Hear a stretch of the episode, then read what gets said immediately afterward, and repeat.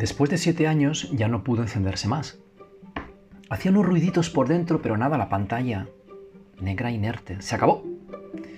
Nada se escuchaba en su interior, aquel corrimiento de tripas que provocaba su arranque que a mí me parecía siempre que después iría a explotar, era simplemente su manera de levantarse y ponerse a trabajar. Tenía malos despertares. Finalmente ya no lo escuché más. Después de siete años de servicio, el regalo de mi padre tocó a su fin. Tantos vuelos transoceánicos, tantas aduanas, tanto sacarlo y escanearlo. ¿Para qué? Con lo viejo que era.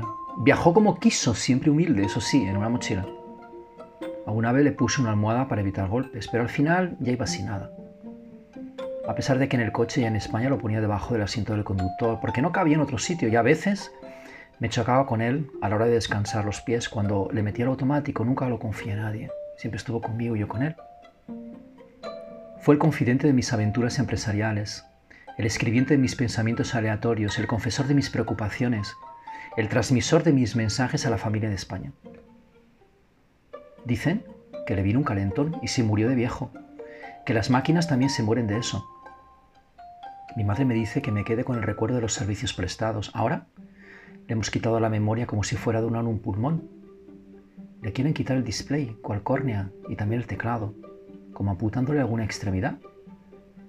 Mi ordenador portátil era más que una máquina de guardar. Durante muchos años fue mi mejor amigo.